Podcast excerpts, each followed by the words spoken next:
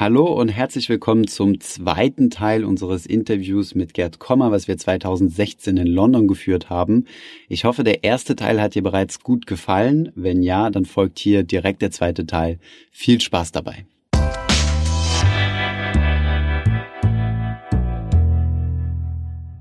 Wir haben uns jetzt im Laufe des Interviews angeschaut, was denn das passive Investieren ist, wie es funktioniert und welche Vorteile es gibt. Und Herr Kommer hat uns kurz über seine Strategie des souveränen Investierens und das Weltportfolio aufgeklärt. Wenn es jetzt darum geht, das Weltportfolio mit Leben zu füllen, also mit konkreten Produkten, gibt es die Website justetf.com, die da eine sehr gute Hilfe sein kann. Auf der Website könnt ihr ein Expertenportfolio von Gerd Kommer finden, wo JustETF einen Vorschlag macht, wie man denn seine Strategie, das Weltportfolio mit konkreten Produkten realisieren kann. Wir haben einmal Gerd Kommer gefragt, was er von diesem Expertenportfolio hält. Viel Spaß!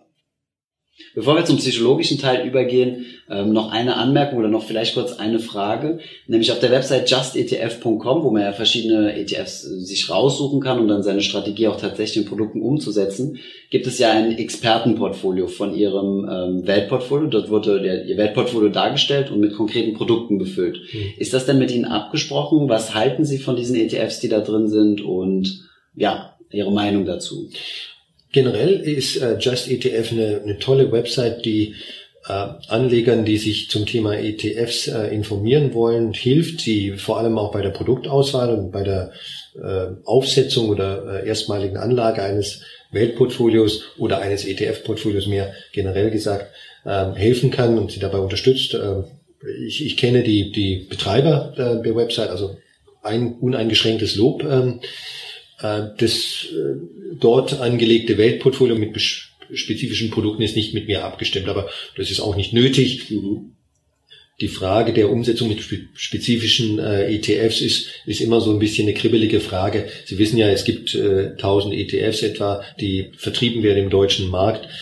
Welches ETF für eine bestimmte Assetklasse zu einem bestimmten Zeitpunkt, denn die Welt bleibt nicht stehen, mhm. Produktmerkmale ändern sich, neue Produkte kommen hinzu das Ideale ist, wenn, wenn man ähm, das Kriterium Ideal überhaupt an, verwenden sollte, das ist eben nicht so klar. Das heißt also, ich könnte jetzt auch nicht äh, sieben ETFs benennen, die aus meiner Sicht jetzt hundertprozentig die besten sind. Ne? Mhm. Äh, und wenn ich es täte, dann wäre es vier Wochen später schon vermutlich nicht mehr richtig, weil ähm, irgendein Konkurrenz-ETF dann plötzlich billiger ge geworden ist. Und äh, mhm. generell ist dieser Produktfortschritt ja eine gute Sache. Ne? Wir, niemand möchte 20 Jahre lang mit dem gleichen Smartphone telefonieren mhm. und auf, auf die Verbesserungen, die es da gibt, verzichten. Das gilt für jedes, fast jedes andere Produkt auch oder Dienstleistung.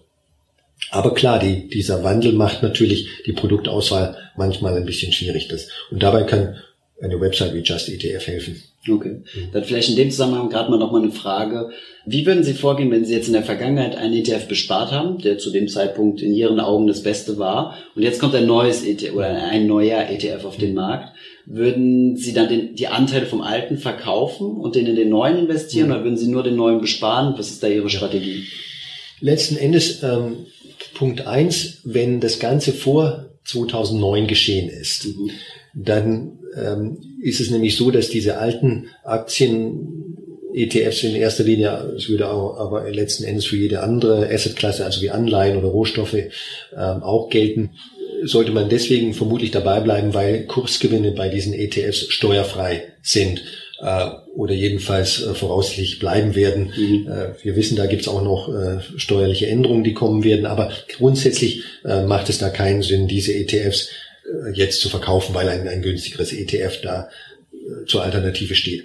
Bei den in den allen späteren Fällen, das ist ja gleich, glaube ich, ähm, das Hauptthema, mhm. ähm, ist es eine Abwägungsfrage. Das heißt, wenn der Kostenvorteil des neuen äh, ETFs äh, so groß wäre, also wirklich, dass letztlich die Transaktionskosten, die durch den Switch entstehen, äh, in drei, vier Jahren, zwei, drei Jahren vielleicht schon wieder amortisiert haben, also reingekommen sind, ja, dann schon. Ne? Allerdings ähm, sind die Kostenvorteile selten so dramatisch. Sie müssen ja auch äh, berücksichtigen, dass auch bestehende ETFs billiger werden. Das heißt also, es ist nicht so, dass ähm, ein ETF aufgelegt wird und dann 50 Jahre lang die gleichen Kosten hat. Mhm. Ne? Der Anbieter steht unter Konkurrenzdruck und ähm, wird deswegen, weil äh, alternative Produkte auf den Markt kommen, die möglicherweise billiger sind, natürlich sich dann auch irgendwann mal gezwungen sehen, mit dem langsam sinkenden, erfreulich sinkenden Kostenniveau, was laufende Kosten anbelangt, äh, nach unten zu gehen. Also insofern denke ich, dieses Problem wird gar nicht so häufig auftreten. Mhm, okay. Wir haben ja jetzt ziemlich viel über das passive Investieren und auch über das Weltportfolio gehört. Jetzt ist es aber bei den meisten Menschen, die selbst noch nie Geld angelegt haben, so, dass sie Ängste haben, dass sie noch nicht ganz sicher sind, ob sie sich über alles wirklich informiert haben, weil es auch wirklich viele negative Geschichten gibt, ähm, ja, aus dem Bankenbereich, in Finanzkrisen, äh, Manipulation von Libor und solche Dinge, was einem jetzt nicht unbedingt das Gefühl gibt, äh, die richtige Entscheidung zu treffen. Von daher Herr Krommer, können Sie uns mal die Frage beantworten, wie man denn jetzt endlich loslegt und wie man die Ängste überwindet, passiver Investor zu werden? Okay. Ja, also äh, mein erster Ratschlag wäre, äh, sich äh, das Buch zu nehmen, souverän investieren, mein Buch zu nehmen und das zu lesen. Klingt natürlich jetzt ein bisschen äh, Werbung in, nach Werbung in eigener Sache, ist es eigentlich auch. Aber ich denke, das Buch ist einfach ähm, eine, eine, eine gute äh, Grundlage und ein guter Start für jemand, der äh, sich mit dem Thema rationales, wissenschaftlich orientiertes, evidenzbasiertes, prognosefreies Investieren befassen möchte. Und nachdem er dieses äh, Buch gelesen hat, wird, er, wird ein Leser oder eine Leserin das Gefühl haben, okay, also ich habe es hoffentlich verstanden, äh, ich fühle mich damit äh, wohl und komfortabel und äh, ich weiß auch, in welche Richtung ich gehen möchte. Dann stellt sich natürlich die Frage der Umsetzung. Und dafür versucht das Buch auch äh, Hilfestellung äh, zu liefern. Es ist sicherlich äh, nur ein Buch, äh, das heißt, kann, es, kann, es kann niemanden wie ein echter menschlicher Berater an die, an die Hand nehmen. Es kann auch bestimmte Dinge nicht leisten, die vielleicht ein, eine, eine Website leisten kann. Aber es gibt äh, Websites, die bei der Produktauswahl zum Beispiel helfen können, die, die auch äh, bestimmte technische Fragen noch äh, beantworten, zum Beispiel, was, wie, man, wie man eine Order ähm, äh, tatsächlich abschickt, ähm, äh, wie man einen Wertpapiersparplan oder Fondssparplan aufsetzt, äh, was äh, ist dabei zu beachten, welche sind günstig, welche nicht günstig. Das, dafür gibt es eine Menge Websites. Eine davon ist Just ETF. Wir haben auch schon andere Finanzblogs genannt, die, die dabei eine Menge Hilfestellung äh, liefern können. Ähm, ich selber werde mit einem IT-Partner äh, irgendwann mal in 2017 vielleicht auch eine, eine Website aufsetzen, die dabei helfen kann, das Weltportfolio umzusetzen. Also letzten Endes muss man dann aber irgendwann mal springen. Mhm. Ähm, also äh, man kann nur von Aktieninvestments profitieren, wenn man auch tatsächlich investiert. Und äh, nach meiner Erfahrung ist der allererste Schritt der schwierigste und äh, wenn man den erstmal get getan hat, vielleicht auf bescheidenem Niveau mit wenig Geld, dann wird der zweite Schritt, die zweite Order, der, der zweite Kauf ein, eines ETF-Anteils ähm, einfach schon schon viel viel einfacher sein. Also man sollte sich letztlich Zeit lassen bei der Umsetzung. Da gibt's auch keinen Grund zur zur Eile. Ähm, man sollte drei vier Monate ähm, Neudeutsch Due Diligence, Forschung, Recherche äh, machen, welches Produkt, welche Direktanlagebank oder Online-Broker, wie funktionieren Orders und so weiter. Aber wenn man das dann mal gemacht hat, äh, über zum Beispiel drei Monate hinweg, dann sollte man auch total schreiten. Und wenn man das mit kleinen Beträgen macht, dann hält sich das äh, sozusagen Umsetzungsrisiko, das Prozessrisiko auch in Grenzen. Also das ist alles kein Hexenwerk. Äh, und letzten Endes ist es viel, viel einfacher als aktiv investieren, also als Stockpicking zu betreiben. Oh, um Gottes Willen, ich muss hier Bilanzen studieren oder ich muss mhm. äh, im Internet äh, herausfinden, was ist jetzt äh, eine tolle Aktion. Ich muss immer aufpassen, geht es dem Unternehmen jetzt gut oder schlecht oder ähm, soll ich jetzt in den Markt rein, soll ich vielleicht erst in einem Jahr in den Markt rein. Also das ist alles sehr viel komplexer als passiv investieren. Jetzt gibt es auf der anderen Seite aber nicht nur Leute, die Angst haben anzulegen und zögerhaft sind, sondern es gibt auch das, ja, sagen wir mal, komplette Gegenteil, nämlich Leute, die sich ständig damit beschäftigen wollen, die dem Bildschirm kleben wollen, Charts hinterherrennen, sprich äh, aktives Daytrading betreiben wollen. Ähm, wie bekommen wir diese Leute jetzt ins passive Lager? Macht das überhaupt Sinn? Und wenn sich jetzt ja jemand uneinig ist, Haben Sie Tipps, wie er diesen, ja, diesen Aktionismus irgendwie kanalisieren kann? Mhm. Also gut, jemand, ähm, es sollte nur derjenige passiv investieren, der äh, von dieser Philosophie überzeugt ist, der sich sozusagen, der, der, der, die, die Argumente, die dafür sprechen, kennt, sie verstanden hat, sie akzeptiert äh, und alle anderen sollen es lassen. Also niemand soll zu seinem Glück äh, gezwungen werden. Unterstellen wir jetzt mal, dass es jemanden gibt, der äh, einfach, äh, weil schon wieder in den Zeitungen steht, oh, die Märkte gehen runter, äh, der so und so Präsident hat die Wahl gewonnen, das ist jetzt schlecht für den Aktienmarkt oder keine Ahnung, äh, Krise in Nahost oder die Welt könnte untergehen, äh, sowas hört man ja auch ständig. Äh, was tue ich jetzt? Ich bin nervös. Ähm, die Flucht ins Gold und so weiter, soll ich, soll ich das auch machen? Ja, meine, also meine Empfehlung ist, all diesen all dieses, diesen Datenlärm, dieses ständige Geschrei, Marktgeschrei von äh, so und so Katastrophe oder so und so Opportunity Gelegenheit, die man jetzt unbedingt äh, wahrnehmen muss und alles ignorieren, ausblenden, äh, wie Odysseus äh, Wachs mhm. ähm, in die Ohren äh, stopfen lassen von der Mannschaft und sich an den Mast binden lassen, mhm. äh, damit man nicht auf die Sirenengesänge hereinfällt. Also einfach ignorieren. Das ist, ist natürlich leichter gesagt als getan. Eine Möglichkeit wäre, sich erstmal ähm, äh, den Depotauszug oder ähm, vielleicht auch äh, im Internet das alles nur einmal im Vierteljahr anzuschauen. Mhm. Noch besser wäre nur einmal im halben Jahr. Okay. Ja, also natürlich soll in der Zwischenzeit das Sparen, das Besparen weitergehen der, und äh, man sollte weiterhin, wenn man das für interessant hält, Bücher lesen und, und, und sich seriös weiter informieren. Aber wir, wir reden hier von radikalem Buy and Hold. Mhm. Ich investiere in die globale Marktwirtschaft und nichts anderes. Und das tue ich für die nächsten 30 Jahre und damit ähm, werde ich 80, 90 Prozent aller Anleger schlagen. Ganz okay. einfach. Durch nichts tun. Ähm, aber ich darf mich eben nicht ähm, in Panik versetzen lassen. Ich muss stark genug sein, diesen ganzen Datenlärm und dieses Geschrei zu ignorieren. Und es geht halt am besten, indem man es ausblendet.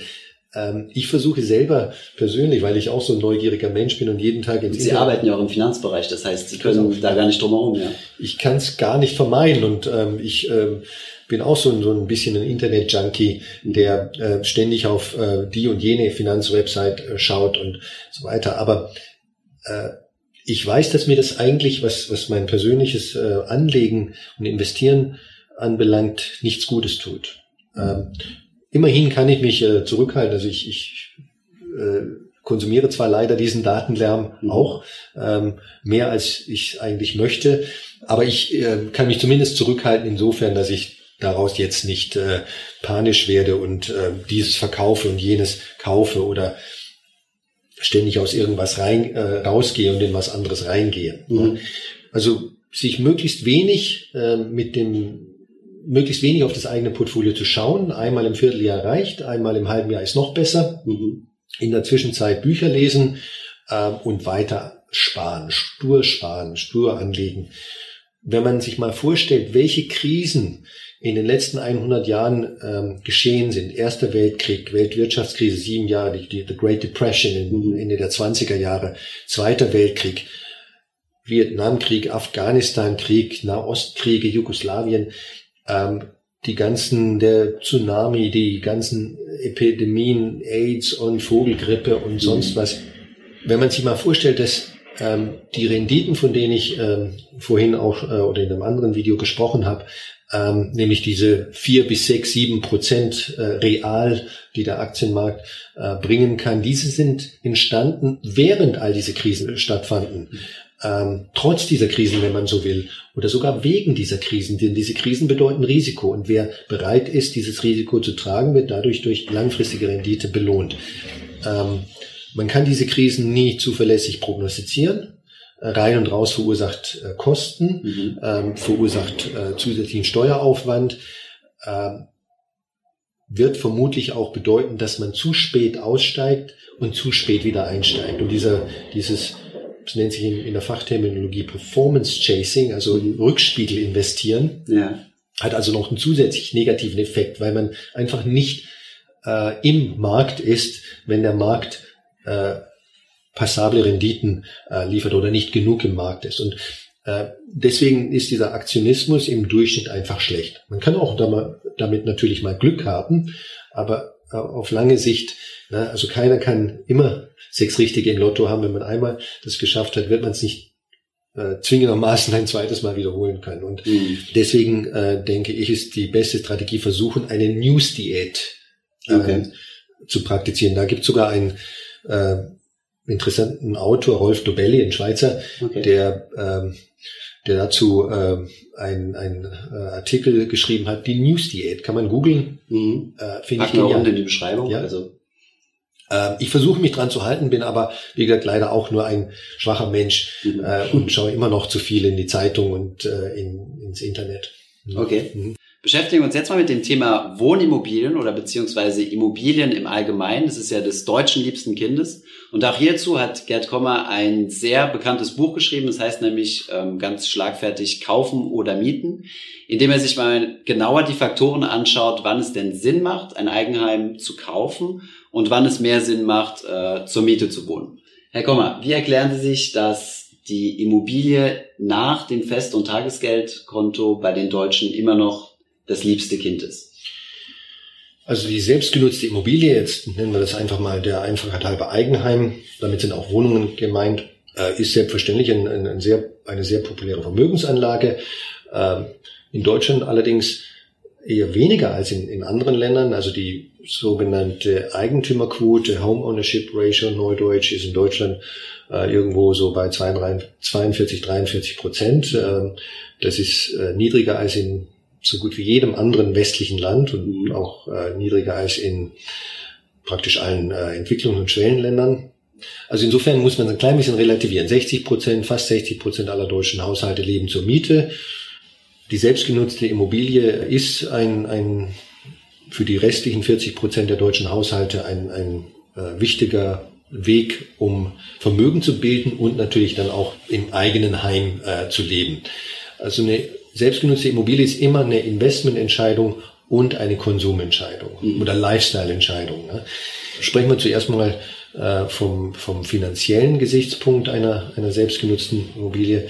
Da muss ich sagen, gibt's halt auch sehr viele Mythen und, und, und Missverständnisse.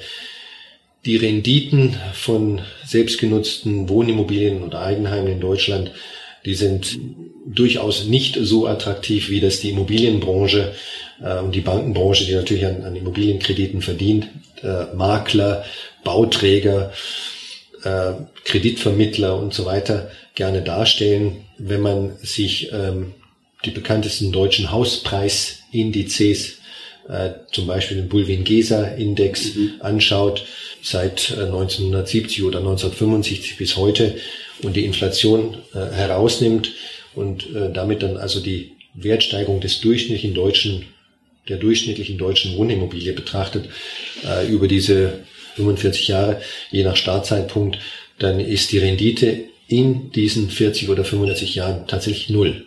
Das mhm. heißt also, ohne Inflation ist ein deutsches, das durchschnittliche deutsche Eigenheim heute genauso viel wert, nur genauso viel wert wie vor 40 oder 45 Jahren. Und das ist schon bemerkenswert. Und ich denke, die meisten ähm, Bürger, ob Mieter oder ob ähm, Eigentümer einer Wohnimmobilie, erwarten oder nehmen wesentlich höhere Wertsteigerungsraten an. Okay.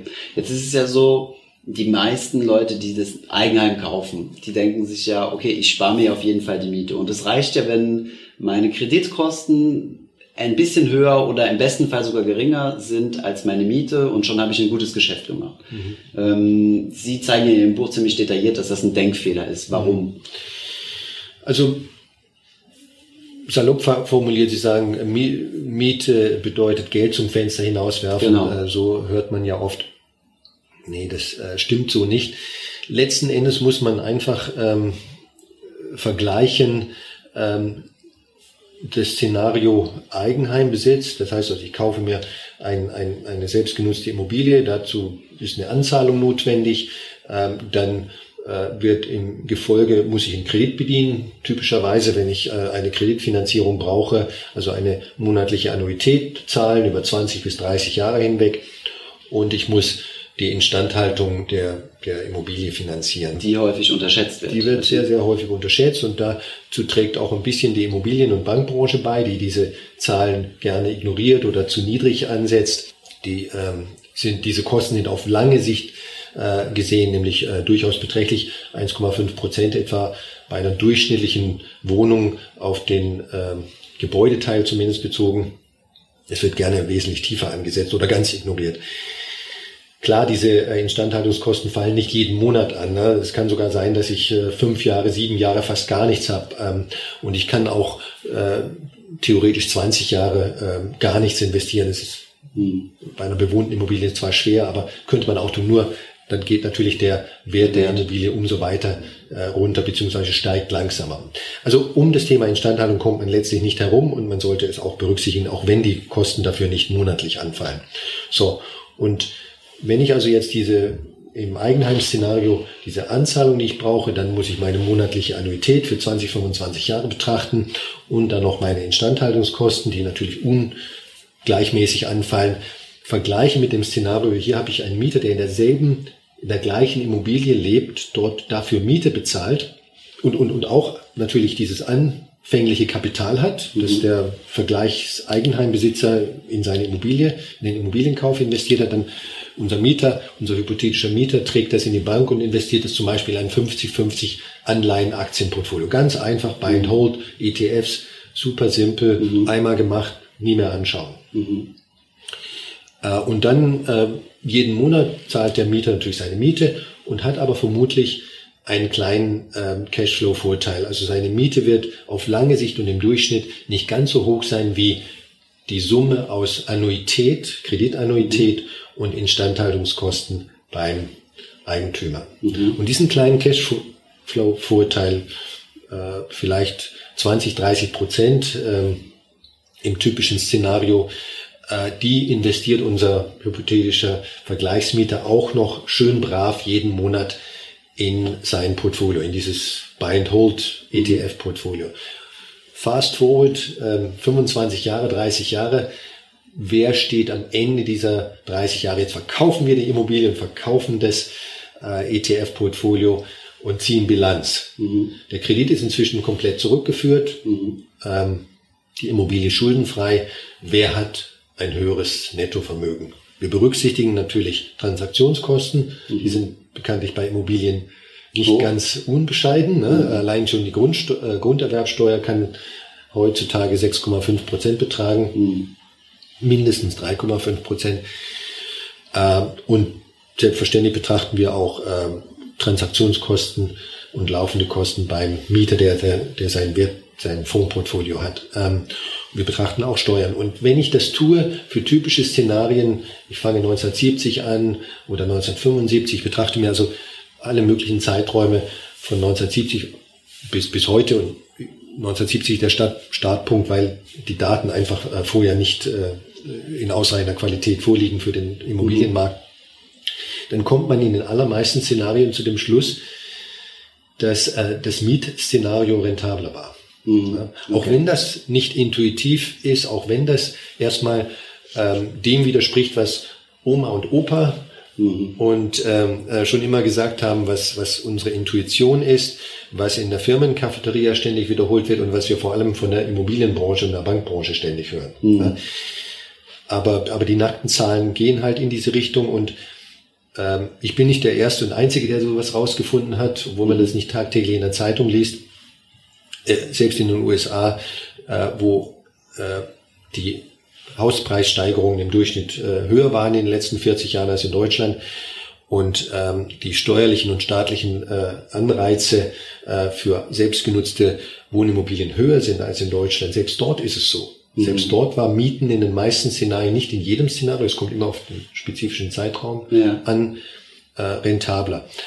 Das ist sicherlich keine, keine populäre äh, Botschaft und die, die äh, jedem gefällt, aber äh, es ist halt so. Das heißt allerdings nicht, dass ein ähm, Investment in eine selbstgenutzte Immobilie eine schlechte Sache wäre. In welchem Fall wird es sich denn lohnen? Der typische Fall ist, wenn ähm, erstens ich sicher weiß, dass ich in den nächsten zehn Jahren an diesem Platz äh, leben möchte. Mhm.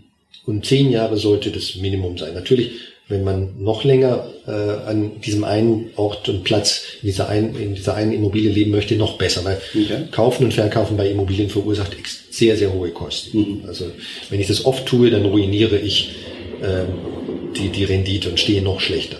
Mhm.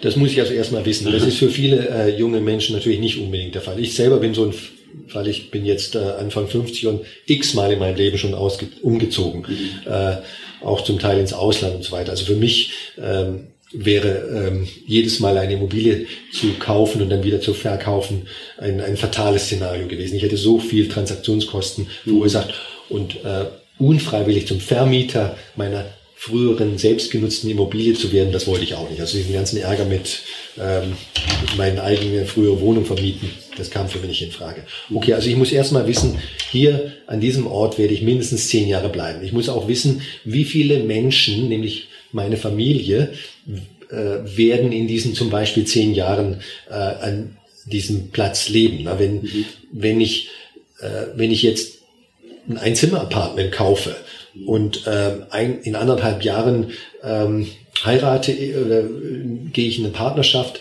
und äh, nochmal äh, 18 Monate später habe ich zwei Kinder. Äh, dann hilft mir mein Einzimmer-Apartment, das ich gerade eben gekauft habe, halt nicht mehr. Dann muss ich umziehen mhm. und wieder Transaktionskosten. Also ich muss auch nicht nur wissen, wo ich lebe, sondern auch in welchen äh, Umständen sozusagen, mit wie vielen Menschen lebe ich. Und, mhm. und, und, und ich muss dazu darüber auch hinreichend äh, Gewissheit haben. Ne? Mhm, okay. Wenn sich das alles, wenn das alles im Fluss ist, dann ist es keine gute Idee, eine, eine Immobilie zu kaufen. Und klar, ich brauche ein gewisses An, äh, Anzahlungskapital, also unter 20 Prozent des Immobilienkaufpreises ist eine schlechte Idee, weil das zu risikoreich ist. Und ich brauche die Disziplin in den nächsten 20, 25 Jahren, wenn ich, wenn ich 80 Prozent äh, mit, mit, mit Kredit finanziere, äh, jeden Monat äh, meine Annuität zu bezahlen, also praktisch den Kredit äh, abzubezahlen und, und, und zu tilgen, die Zinsen zu bezahlen, auch öfter mal in Instandhaltungskosten äh, zu, zu investieren. Und äh, diesen, diese Disziplin hat nicht jeder oder nicht jeder zu jedem Lebensabschnitt. Mhm. Ähm, okay weil diese Disziplin natürlich auch Konsumverzicht bedeutet. Mhm, okay. Jetzt spielen Immobilien auch bei Ihrem Weltportfolio eine Rolle. Sie empfehlen nicht, das Eigenheim zu kaufen und es in Ihr Portfolio zu legen, sondern ja, welche Möglichkeiten gibt es, in Immobilien zu investieren und davon zu profitieren? Mhm. Immobilien sind in der Tat ähm, eine eigene Assetklasse, die äh, ich spreche konkret von Immobilienaktien. Manch einer kennt auch den Begriff des REITs, äh, REIT, äh, buchstabiert auf, auf gut Deutsch. Ein, ein REIT ist ähm, eine spezielle Immobilienaktiengesellschaft, die sich ähm, dem REIT oder REIT-Gesetz äh, unterworfen hat und dementsprechend ähm, all ihre Gewinne ausschütten muss. Und dann hat sie auch, wenn sie das tut, ähm, bestimmte steuerliche Vorteile. Aber ähm, andere äh, Immobilienaktiengesellschaften, die das nicht tun, sind halt einfach nur Immobilienaktiengesellschaften. Und man kann in diese Immobilienaktiengesellschaften über ähm, in verschiedene Weise investieren. Eine Möglichkeit sind ETFs, also Indexfonds, die sich, äh, die einen Immobilienindex, äh, wenn man so will, europaweit oder global replizieren zu sehr niedrigen Kosten. Und es ist eigentlich eine gute Idee, eine, einen, einen kleinen Teil seines Weltportfolios ähm, zu allokieren, also auszurichten oder äh, zu reservieren auf äh, solche Immobilienaktien. Mhm. Äh, mit Hilfe von ETFs oder wie setzt sich das um? Von ETFs geht das, mhm. ja. Ähm, das sind dann ähm, global, ein global, äh, global investierendes oder ein ETF, das einen globalen Immobilienindex ähm, repliziert. Also mit anderen Worten Immobilienaktienindex. Ne? Mhm. Und äh, damit hat man das Standortrisiko letztlich eliminiert. Ne? Ich investiere in tausende Immobilien in verschiedenen mhm. Ländern. Man braucht sich keine Sorgen mehr über ähm, die, die Auswahl der, der, der, der, des Aktienmanagers oder des, oder des Fondsmanagers ähm, oder welches Land ist besser, welches Land ist schlechter zu machen, sondern ich, ich investiere quasi in den globalen Immobiliensektor zu sehr niedrigen Kosten. Denn ein, ein Indexfonds hat oder ein ETF, so ein spezieller Indexfonds, hat eben niedrigere Kosten als ein konventioneller Immobilienfonds. In Deutschland gibt's ja äh, bekanntlich die offenen Immobilienfonds. Mhm die sind im weitesten Sinne vergleichbar mit äh, Immobilienaktien oder, oder Immobilienaktien-ETFs, aber sie haben höhere Kosten, ähm, laufen, höhere laufende Kosten, sie haben höhere Kaufkosten, also einmalige Transaktionskosten, nämlich Ausgabeaufschläge. Mhm. Und äh, sie unterliegen auch äh, seit einigen Jahren jetzt äh, gewissen Beschränkungen bei der Möglichkeit, Anteile zurückzugeben jederzeit. Und ich bin, äh, muss ich ganz offen sagen, kein großer Fonds von offenen äh, Immobilienfonds. Sie haben auch äh, in den letzten 10, 20 Jahren schlechter rentiert als vergleichbare Immobilienaktienfonds. Mhm. Und ähm, die angeblich niedrigere Volatilität, das angeblich niedrigere Risiko von offenen Immobilienfonds ist meines Erachtens eine Fata Morgana, mhm. die sich aus einer äh, nicht äh, standesgemäßen, nicht dem wissenschaftlichen Stand entsprechenden ähm, Art und Weise, wie die Anteile bewertet werden, mhm. von der Fondsgesellschaft bewertet werden. Die Immobilien, muss ich genauer sagen, in, den, in dem Fonds bewertet werden, ähm, ergibt. Und diese Bewertungsmethode führt zu einer aus meiner Sicht ähm, künstlich äh, reduzierten Wertschwankung der, der Fondsanteile. Bei Immobilienfonds? Bei offenen Immobilienfonds. Offenen Immobilienfonds. Ja. Und bei Immobilien-ETFs, was habe ich da Ist es nicht so, weil dort der Markt diese Bewertung vornimmt. Okay. Denn die äh, Anteile an dem äh, Immobilienvermögen, also an dem Immobilien-ETF werden vom Markt, von der Börse jeden Tag, nicht nur jeden Tag, sondern alle zehn Minuten bewertet. Ne? Das heißt, die Immobilien-ETFs sind, so, sind REITs drin? Ja, genau. Okay. Das heißt also, Aktiengesellschaften, die selbst Immobilien besitzen? Genau, ja. Okay. Äh, börsennotierte Aktiengesellschaften, die nur in Immobilien investieren. Und äh, REITs sind einfach ein Subsegment, ein Untersegment der etwas weiteren äh, Assetklasse Immobilienaktiengesellschaften, börsennotierte Immobilienaktiengesellschaften. REITs sind also auch Immobilienaktiengesellschaften, aber solche, die sich ähm, einer bestimmten gesetzlichen Regelung, die gewisse Steuervorteile hat, unterwirft, aber auch gewisse Nachteile hat für die, für, für die Gesellschaft. Da es aber in verschiedenen Ländern, unter anderem in Deutschland, auch äh, relativ wenig REIT-Gesellschaften gibt, mhm ist es manchmal gar nicht sinnvoll, in einen sogenannten REIT-ETF zu investieren, sondern es ist besser, letztlich in einen normalen Immobilienaktien-ETF zu investieren. Im Grunde genommen sind die Unterschiede sowieso sehr gering. Also ähm, äh, das heißt, die sagen nicht in einen REIT direkt investieren, sondern in einen REIT-ETF. Habe genau. ich das richtig verstanden? Ja, ja. Okay. Man könnte selbstverständlich, das ist richtig, äh, auch in ein einzelnes äh, börsennotiertes REIT-Unternehmen investieren, genauso wie sie in einzelne börsennotierte Automobil, ein Automobilbauer äh, investieren können. Ne? Mhm. Dann sind sie auf der Ebene der Einzelaktie und ähm, die ist eben ähm, hat, hat viele große, viele Nachteile aus meiner Sicht, ähm, unter anderem den Nachteil des viel höheren Risikos, weil ihnen einfach die Diversifikation fehlt. In unserer Facebook-Community und auch auf unseren anderen Social-Media-Kanälen haben wir euch ja gefragt, ob ihr Fragen an Herrn Kommer habt. Und da sind einige Fragen zusammengekommen, die wir jetzt mal der Wichtigkeit nachgeordnet haben, beziehungsweise wir haben mal herausgesucht, was vielleicht jeden interessieren könnte und haben auch ein paar Fragen zusammengefasst. Und ja, fangen wir deswegen direkt mal mit der ersten Frage an, die besonders unsere Schweizer Zuschauer interessieren dürfen.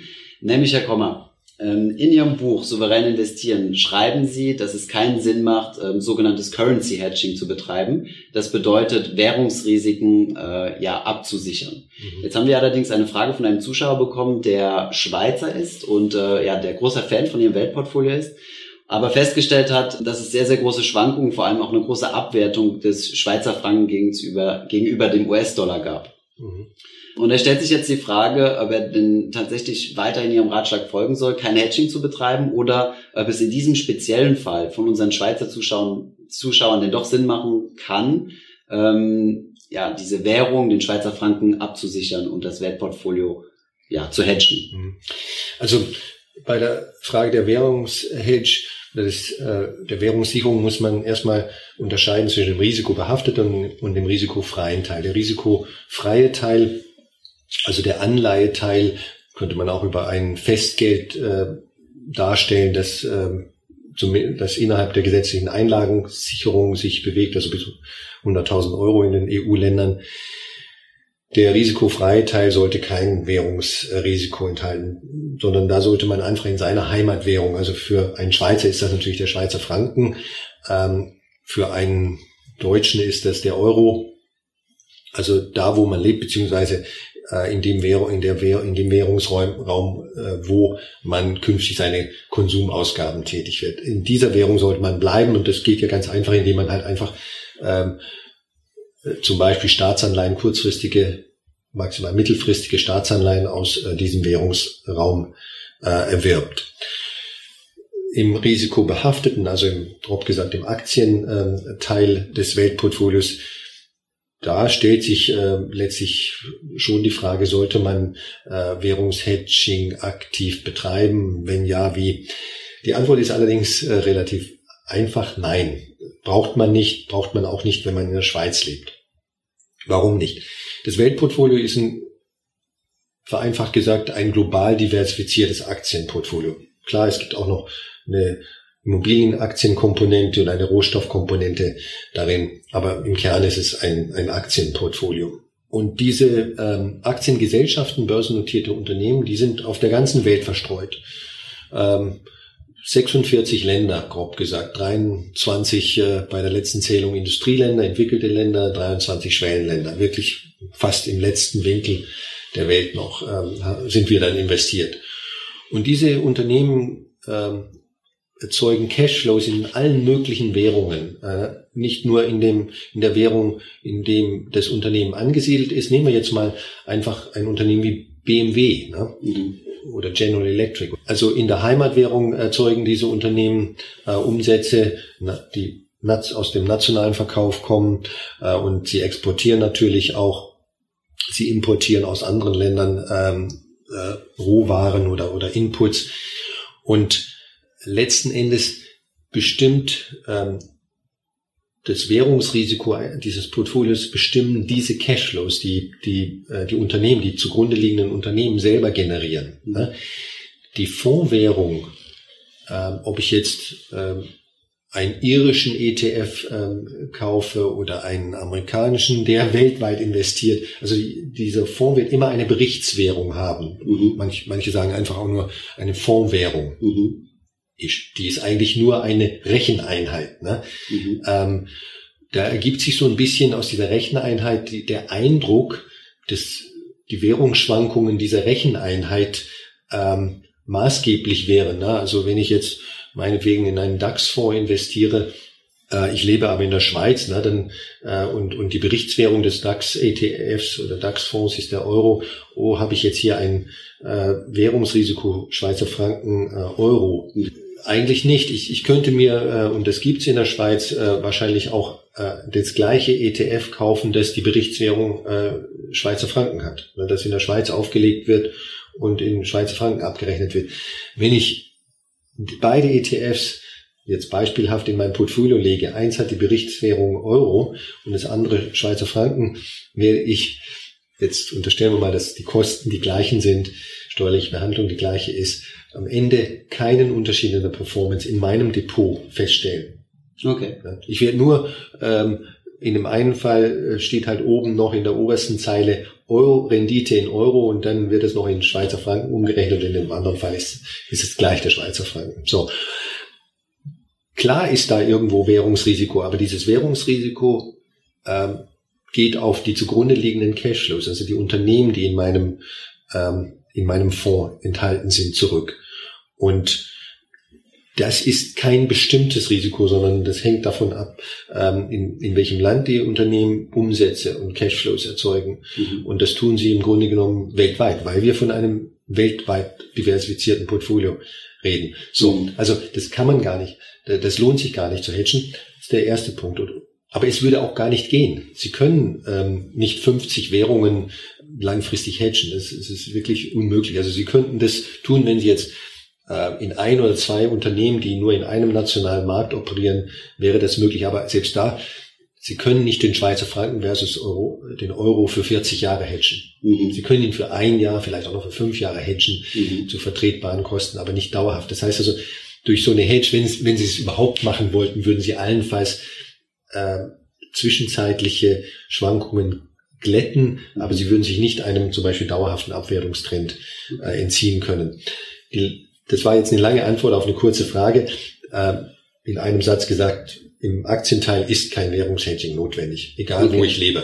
Okay. Mhm. Das ist eine sehr klare Aussage, ja. kein Wenn und Aber.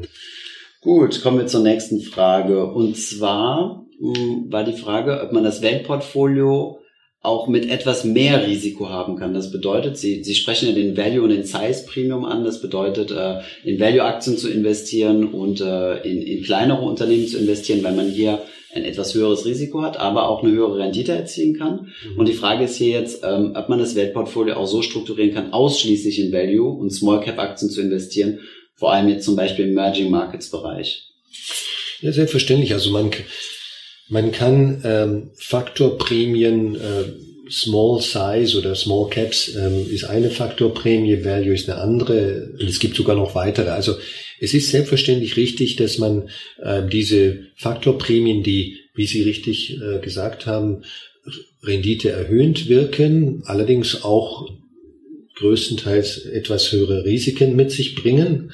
Ähm, so ein bisschen mehr Schmerzen verursachen quasi mhm. äh, und äh, von vom konzeptionellen her vielleicht ein klein wenig Komplexität zusätzliche Komplexität ins Portfolio bringen. Es ist selbstverständlich okay, die stärker zu gewichten, ähm, als das im Standard in der Standardvariante des Weltportfolios der Fall ist.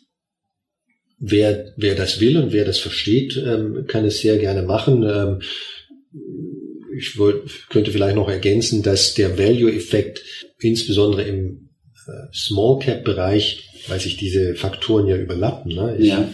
ich kann Value natürlich ähm, kleine Value-Aktien kaufen genau, sozusagen. Ja. Oder mittelgroße oder große Unternehmen. Und der Value-Effekt ist besonders stark bei Small Caps. Ne? Mhm. ist, äh, das ist äh, auch ein Forschungsergebnis, was, denke ich, erst so in den letzten zehn, äh, zehn Jahren äh, herausgekommen ist oder deutlich wurde, hinreichend klar wurde. Ist aber schwierig, wird per ETFs abzubilden, vermute ich bis jetzt, also zum heutigen Tag zumindest. Ja, ist richtig. Inzwischen ähm, gibt es auch für einzelne Regionen, einzelne Länder Small Cap Value ETFs, aber ähm, ja, es gibt sie nicht ähm, sozusagen schön nett verpackt für die ähm, drei oder beziehungsweise vier wesentlichen Regionen, die das Weltportfolio abbilden, nämlich äh, Nordamerika, äh, Westeuropa, äh, Asien und dann noch Schwellenländer global. Äh, dafür gibt's jetzt keine schön passenden ähm, Small Cap Value ETFs. Allerdings, ähm, die Welt bleibt nicht stehen. Äh, der Produktfortschritt ist im Gange und es äh, werden zu jedem, beinahe in jedem Monat neue ETFs äh, in den Markt geworfen. Viele davon auch überflüssig, mhm. also das gleiche in Grün. Ähm, in manchen Fällen sogar auch nicht empfehlenswert. Ähm, aber dennoch generell kann man sagen, die, die erhöhte Produktvielfalt im Zeitablauf ist an sich eine gute Sache. Okay. Mhm. Gut, kommen wir zur letzten Frage. Ähm, und zwar haben wir ja heute rein zufällig den Tag, an dem Donald Trump in den USA zum Präsidenten gewählt wurde. Und ja, in den Medien überschlägt sich das Ganze jetzt ähm, über die Spekulation, wie geht es weiter. Selbst die Börse weiß nicht, was sie machen soll. Äh, heute Morgen war sie im Keller, dann ist sie wieder hoch und wie sehen Sie das Ganze? Mhm. Was sind die Folgen, dass Donald Trump jetzt Präsident äh, ja, der größten Volkswirtschaft, aber auch des mächtigsten Landes äh, der Welt ist? Mhm. Also für einen deutschen Privatanleger oder einen Privatanleger in den deutschsprachigen äh, Ländern, der ähm, passiv investieren will und, und ähm, die, die, das Konzept hinter dem Weltportfolio für, für sinnvoll hält, ergibt sich, ergeben sich daraus eigentlich überhaupt keine Konsequenzen.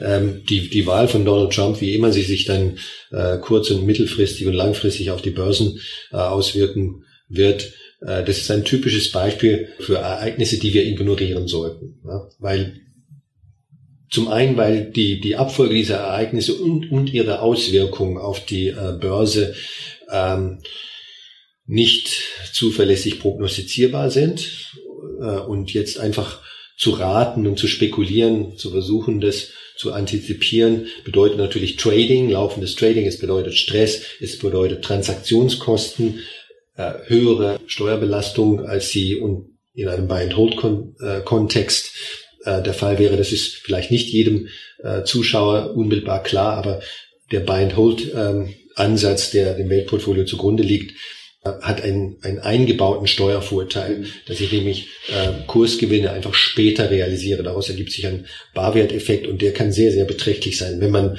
ähm, das Portfolio äh, mehrere Jahre oder viele Jahre hält. Mhm. Also es gibt einen Steuervorteil ähm, aus Buy and Hold oder umgekehrt, einen Steuernachteil aus häufigem Trading. Mhm.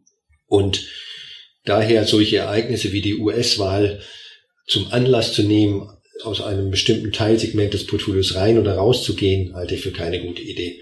Wir, es hat schon viel dramatischere Ereignisse gegeben in den letzten 100 Jahren und die Börse, die weltweite Börse zumindest, wenn man global diversifiziert ist, hat das alles überstanden mhm. mit vielen Auf und Abs, klar, Achterbahn, ähm, Risiko, aber wer langfristig drin blieb, wurde für, äh, für dieses Risiko bezahlt. Und das ist das Einzige, was wir wollen. Wir wollen Risiko eingehen, bewusst und dafür bezahlt werden. Möglichst einfach, zu möglichst geringen Kosten. Das ist der Ansatz im Weltportfolio. Okay, vielen Dank. Und da ändert auch Herr, äh, Herr Trump nichts dran. Ich kann es mir nicht vorstellen. Okay. Mhm. Super, vielen Dank, Herr Kommer, für das äh, super informative und äh, sehr lange Gespräch. Wir haben jetzt einige Stunden miteinander verbracht. Ähm, wir werden das Ganze für euch jetzt zusammenschneiden und äh, ja, ich hoffe, dass ihr einen großen Nutzen daraus ziehen könnt. Vielen Dank. Dankeschön. Super, vielen Dank. vielen Dank, Herr Kiel. Das war's auch schon von unserem Interview mit dem Bestsellerautor Gerd Kommer. Ich hoffe, diese Podcast-Folge hat dir gefallen. Wenn ja, dann zöger doch nicht in deinem Umfeld, bei deinen Freunden und Bekannten von diesem Podcast zu sprechen. Und wenn du auf iTunes bist, dann lass uns doch gerne eine Bewertung da und einen Kommentar, denn das hilft uns, mehr Menschen zu erreichen und für das Thema finanzielle Bildung zu begeistern. Wie immer findest du in den Show Notes und in der Beschreibung zu dieser Podcast-Folge alle wichtigen Verlinkungen. Vielen Dank fürs Zuhören und hoffentlich bis zum nächsten Mal.